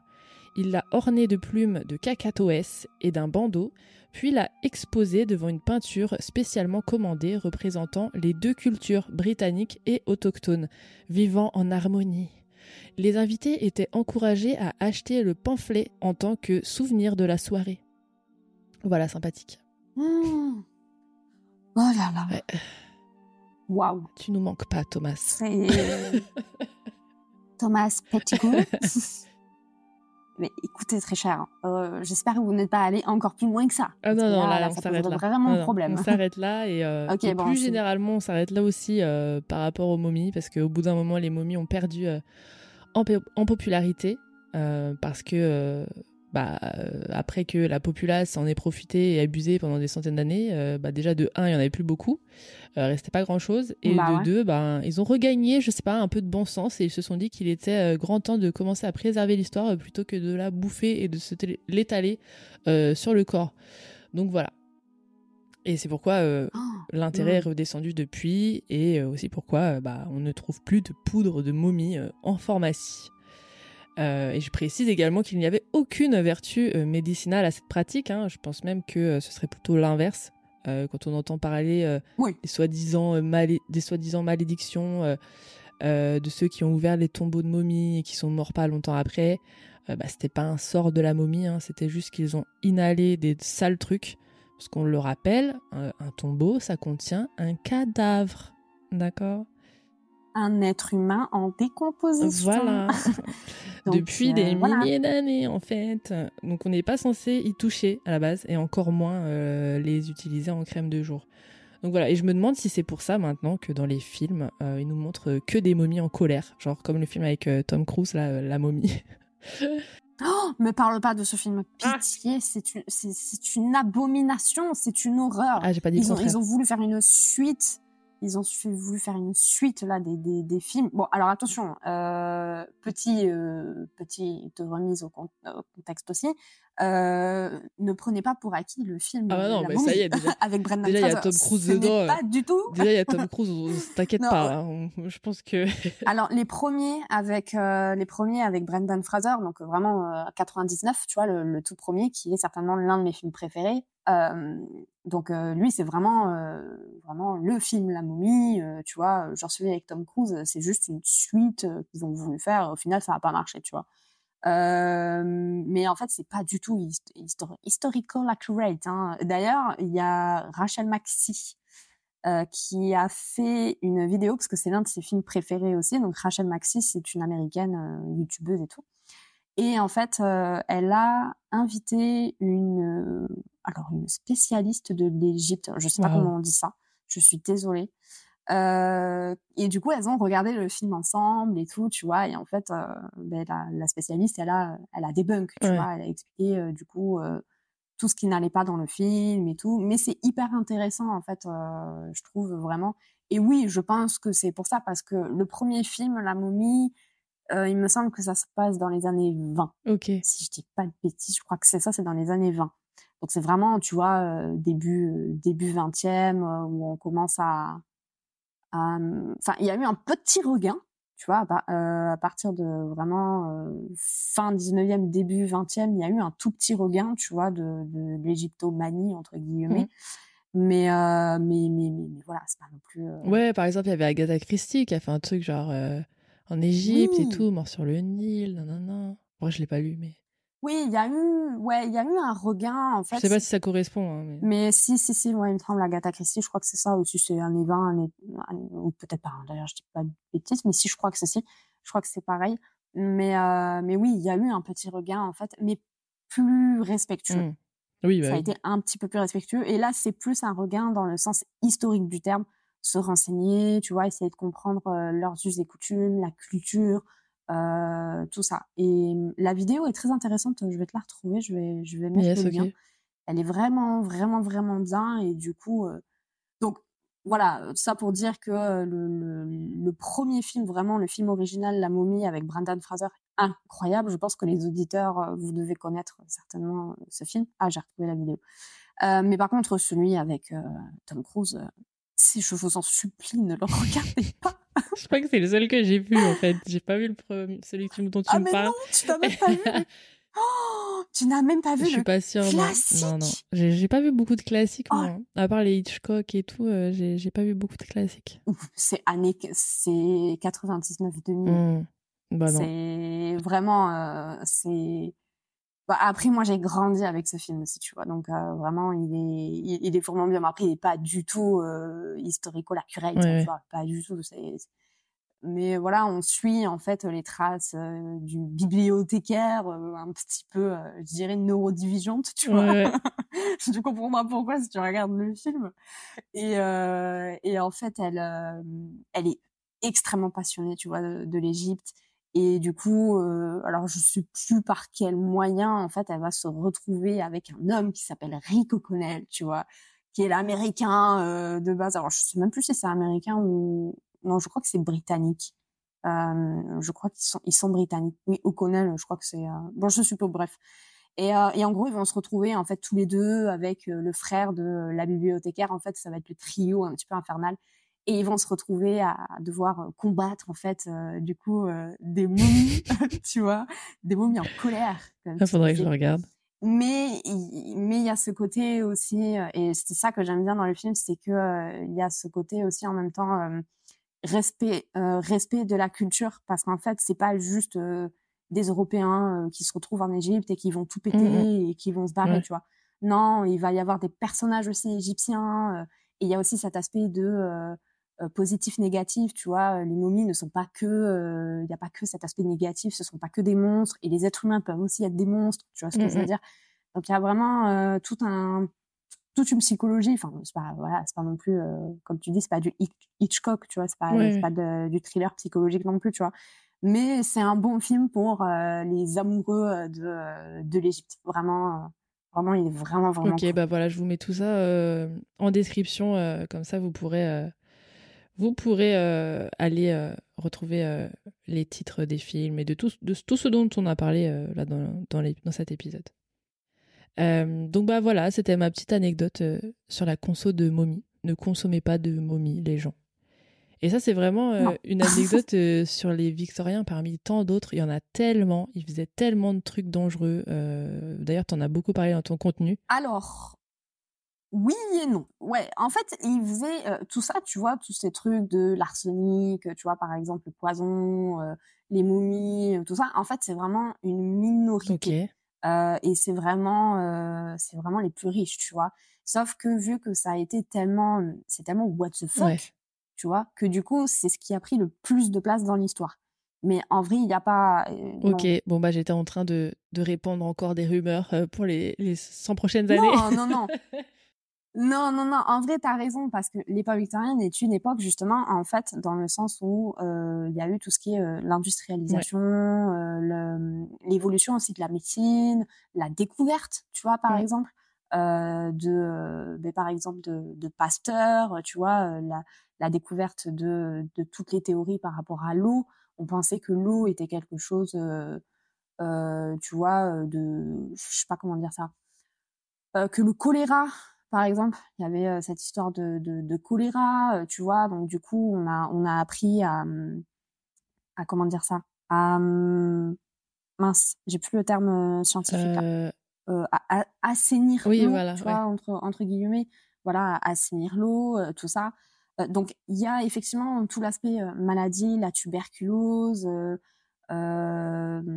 Tout ce qui est après les produits chimiques parce que en fait c'est à cette période-là qu'on a commencé et ben, du coup à utiliser des produits chimiques, euh, à créer des produits chimiques par mmh exemple. Il y a la découverte euh, des vaccins, la découverte des maladies aussi, la médecine, la médecine psychiatrique euh, aussi, qui est un énorme sujet, tu mmh. vois.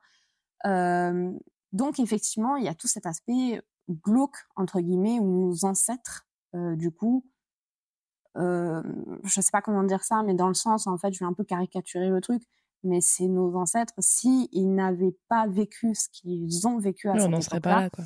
Euh, tout ce qui était, on n'en serait pas là aujourd'hui en termes d'évolution. Euh, je parle scientifique, ouais. médicale, etc. Tu vois. Euh, mais ça veut pas dire que c'était une époque où il y avait que des trucs complètement what the fuck qui se passaient non plus. Euh, mais oui, c'est sûr qu'il y a eu des trucs euh, complètement chelous. Mais comme aujourd'hui, je suis sûre que dans 300 bah ans, oui, bien sûr. tu vois, euh, aujourd'hui, euh, il y a des choses. Bon là, je j'ai pas d'idée en tête, tu vois. Bon, le glutamate, les vaccins. Non, je rigole. euh, Elon Musk, euh, Elon Musk qui veut euh, qui veut conquérir la lune, tu vois. je sais pas, je dis de la. Enfin, je crois qu'il y a une histoire comme ça, tu vois. Mais peut-être que dans 300 ans, on se dira, mais what the fuck, pourquoi il a voulu faire ça, tu vois? Ouais, ouais, je te jure. Donc oui, effectivement, l'époque victorienne est une période en fait d'avancée et il y a eu tellement d'avancées très rapidement parce que un siècle, c'est rien Mmh, mmh. euh, en termes d'avancées scientifiques, médicales et tout. Et là, en plus, quand on parle de l'époque victorienne, on parle de 1837 à 1901. Donc c'est vraiment la moitié d'une mmh, d'une ouais, ouais, d'une centaine d'années. Donc c'est voilà à peu près une, un peu plus d'une moitié. Donc du coup, il y a eu tellement d'avancées scientifiques et c'est tellement parti en cacahuète dans tous les sens que du coup, oui, effectivement, c'est une époque euh, où les gens ont vécu des trucs un peu space. Et puis aussi, c'est très c'est très romantisé aussi à cette époque. Tu vois, on va voilà. tout coller. Euh... Enfin, il y a tout un. Ça fait. C'est très bulle dans l'histoire. Je sais pas. Ça fait univers. Tu déjà quand tu penses époque victorienne. C'est ça. Victorienne, t'as les visuels. Euh... Enfin, tu, tu, tu, tu, vois les intérieurs dans les films, tu sais, et tout. Il y a beaucoup de, beaucoup de films qui sont basés sur cette époque, donc oui. ça, ça revient beaucoup. Mais je suis sûre que peut-être, euh, je sais pas, moi, dans les années 20 ou dans les années 50, euh, il se passait peut-être plein de dingueries, mais que on va pas forcément euh, ressortir aussi souvent que, euh, que l'époque victorienne qu'on aime bien, ben, dont on aime bien parler, parce qu'elle ouais. est quand même très chargé visuellement, historiquement, tu vois. En fait, c'est ça, ouais. C'est ça. C'est une période qui est extrêmement chargée, en fait. Au niveau de la culture, au mmh. niveau, il y a eu tout ce qui est peintre, il y a eu aussi tout ce qui est la littérature, la littérature classique, la littérature gothique. Et en fait, c'est le cinéma qui a qui a vraiment fait extrêmement populariser l'époque victorienne, puisque au début de la création du cinéma, et notamment quand il y a eu l'époque de la Hammer, donc les films de monstres, Dracula, Frankenstein et tout, ben en fait, ils se sont tous plus ou moins inspirés des romans du 19e mmh. Euh, et aussi des Penny Dreadful. Donc, euh, du coup, euh, ben voilà, le portrait de Dorian Gray, tu vois, par exemple, c'est le 19e siècle, c'est Oscar Wilde, si je dis pas de bêtises. Oscar Wilde. Euh, Frankenstein, euh, ben, c'est Mary Shelley, Dracula, c'est Bram Stoker, et tout ça, c'est spécifiquement durant l'époque victorienne, tu vois. Et quand il y a eu la création du cinéma, et ben, du coup, quand il y a eu, euh, ben, voilà, tous ces personnages en fait emblématiques de la Hammer et du cinéma de genre, du cinéma d'horreur, et bien en fait, ça, ça a permis à faire perdurer le côté, le côté spooky en fait de l'époque victorienne. Mmh, mmh. ouais, c'est ça le cinéma a un énorme impact en fait sur euh, sur l'histoire du 19e siècle, bien mmh. entendu. Donc voilà. Ouais. C'est, trop, trop, trop, trop, trop intéressant cette époque. Et j'ai bien prévu de, de, de faire d'autres sujets, euh, notamment euh, sur, sur la psychiatrie à cette époque, avec l'histoire de Nelly Bly. Je sais pas si tu la connais. Alors, de nom, comme ça, ça me dit. c'était une femme journaliste qui s'est infiltrée dans un asile euh, à l'époque pour mmh. euh, dénoncer les conditions en fait. Voilà. Oui, oui, oui. Je crois que j'en ai entendu parler, mais je m'étais jamais euh, penchée sur le sujet, mais ça a l'air hyper bah, intéressant. je pense faire ça bientôt et bah, peut-être que ce sera en ta compagnie, je ne sais pas, on verra bien. voilà. Bon, comme tu veux, ce sera avec grand plaisir. ok, ben du coup, j'ai rien d'autre à dire par rapport par rapport aux momies. Est-ce que tu as des trucs à rajouter, toi? Euh, Non, pas vraiment. Hein. Franchement, c'est vrai que c'est un sujet sur lequel je me suis pas extrêmement penchée. Euh, après, comme je disais, tu sais, au tout, tout, tout début, quand on commençait à parler, euh, chers auditeurs, si vraiment vous voulez vous orienter euh, sur tout ce qui est rite funéraire, mais aussi tout ce qui est en rapport avec les momies, les curiosités mmh. aussi, bah, vous avez Juliette Caz qui fait qui, qui, fait tout ça et qui a écrit des livres et elle parle notamment des, des momies. Alors est-ce qu'elle parle notamment des momies expressément durant l'époque victorienne? Je, je crois qu'elle survole un petit peu le sujet, mais elle, elle est, euh, je crois qu'elle a un diplôme en archéologie ou quelque chose comme ça. Si dis pas elle est legit.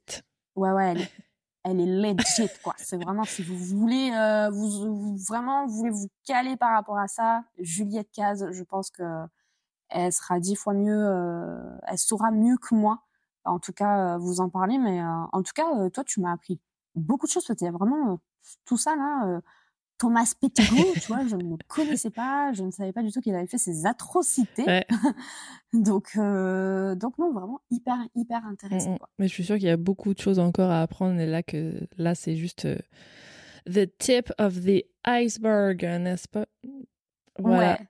Alors après, s'il y a juste un truc que je peux rajouter par rapport plus spécifiquement à l'époque victorienne, parce que c'est vraiment quelque chose auquel je me suis confrontée sur les réseaux sociaux, c'est euh, ne croyez pas ce que vous voyez sur Internet. Alors c'est moi aussi, hein, je, je m'inclus dedans. Alors je parle pas de podcast ou quoi, mais je parle mmh. plus spécifiquement d'articles ou de vidéos euh, TikTok ou YouTube.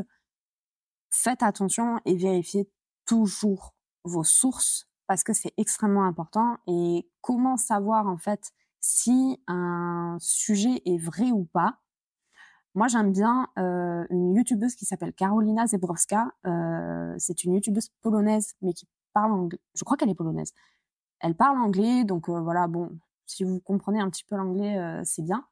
En fait, elle explique que si une histoire est abracadabrantesque et, et, et complètement mais lunaire, vraiment et qu'il n'y a quasiment pas de source, vous êtes sûr à 99,9% que c'est du mmh, fake. Mmh. Voilà. S'il y a des sources, par exemple, toi, euh, tu vois, euh, Thomas Pettigrew, euh, il a sorti un bouquin, le bouquin il a été publié, il y a le British Museum, tu vois, qui peut, qui peut, voilà, il y a des choses qui ont été prouvées. Donc euh, c'est des sources parce que le British Museum, euh, voilà, je pense Mhm. que c'est le musée le plus influent de l'Angleterre, voire même certainement peut-être l'un des plus influents d'Europe.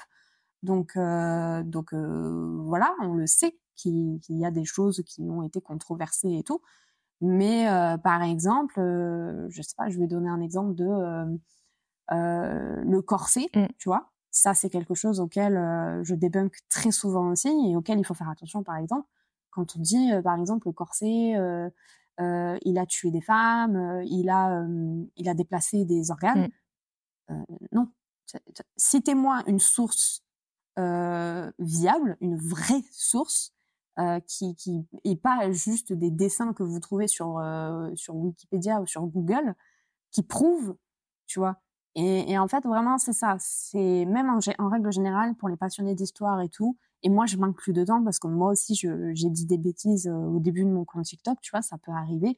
Mais toujours vérifier les sources et vraiment, s'il y a quelque chose qui est complètement hallucinant, tu vois, mais un Mm, truc vraiment, tu te dis, c'est pas possible, ça a jamais été possible. Ça peut être fake, faut, faut se renseigner, quoi. Faut creuser. Ça peut être fake et surtout, ça a été romancé. Mm, mm. tu vois. Ça a été manipulé, en fait, pour que ce soit euh, quelque chose de choquant, tu vois. Donc, euh, Après, il y a peut-être des choses que j'ai dit euh, qui qui sont pas, peut-être qui sont aussi pas pas bonnes, mais c'est pour ça que je mets mes sources à chacun de mes épisodes. Et vous avez vous avez le la liberté d'y aller. Je vous invite vivement à chaque fois d'a- d'aller voir mes sources. Euh, pour voir sur quoi je me suis basée pour vous raconter ces choses parce que je j'invente pas hein, euh, mais euh, voilà des fois on Ah peut bah peut-être interpréter certains détails des fois je peux peut-être interpréter certains trucs. J'essaye de ne pas le faire en général parce que c'est pas à ma place. hein. Je suis pas là pour vous raconter des fake news. Mais, euh, mais voilà, donc euh, toujours euh, vérifier les sources et puis si c'est des sujets qui vous intéressent vraiment, allez faire vos recherches parce que parce que c'est c'est intéressant aussi. Voilà. mm, c'est très intéressant de, de- c'est très intéressant de faire soi-même aussi euh, ces recherches. Je trouve ça bien ouais, quand tu découvres un sujet et puis tu dis, oh, il fallait regarder un Ouais. petit peu et puis là, euh, waouh, trop bien. Ouais, de ouf. Ben, merci à toi, euh, Billy, d'avoir euh, participé à cet épisode, d'avoir accepté mon invitation. Ben, merci beaucoup de m'avoir invité. C'était hyper intéressant. Vraiment, j'ai passé un très très bon moment. Ouais, c'était trop cool. et, euh, et merci euh, à tout le monde euh, de nous avoir écoutés jusqu'au bout. J'espère que ces deux euh, histoires slash anecdotes slash débunkage euh, vous auront plu. N'hésitez pas à aller suivre Billy sur tous ses réseaux. Où est-ce qu'on peut te trouver, Billy, en priorité? En priorité sur Instagram et sur TikTok, même si je vis de moins en moins, mais en priorité sur Instagram. Ok, et ben je vous mettrai tout ça en description. Allez la suivre euh, sur Instagram. Elle est vraiment trop stylax. En plus, elle a un style de fou. Euh, vous allez voir, c'est j'a- j'adore, j'adore. Non, Voilà. c'est gentil, merci beaucoup. Mais merci, merci. Et merci, euh, merci aux auditeurs, pardon, merci aux auditeurs de, bah, du coup, de, de m'avoir écouté, de nous avoir écouté. Vraiment, c'est très gentil. Yes, vous êtes trop stylax. Oui, Sur ce, t'es prête, Billy oui. Je vous dis à bientôt pour de nouvelles histoires bien creepy.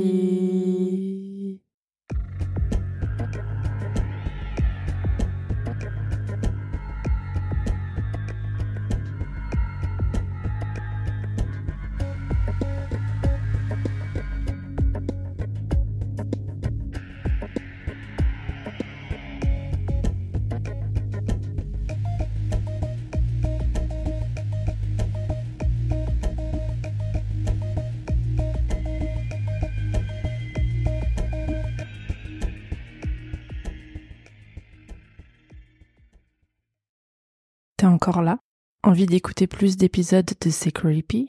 Une douzaine d'épisodes exclusifs t'attendent sur mon Patreon. Ouais, une douzaine.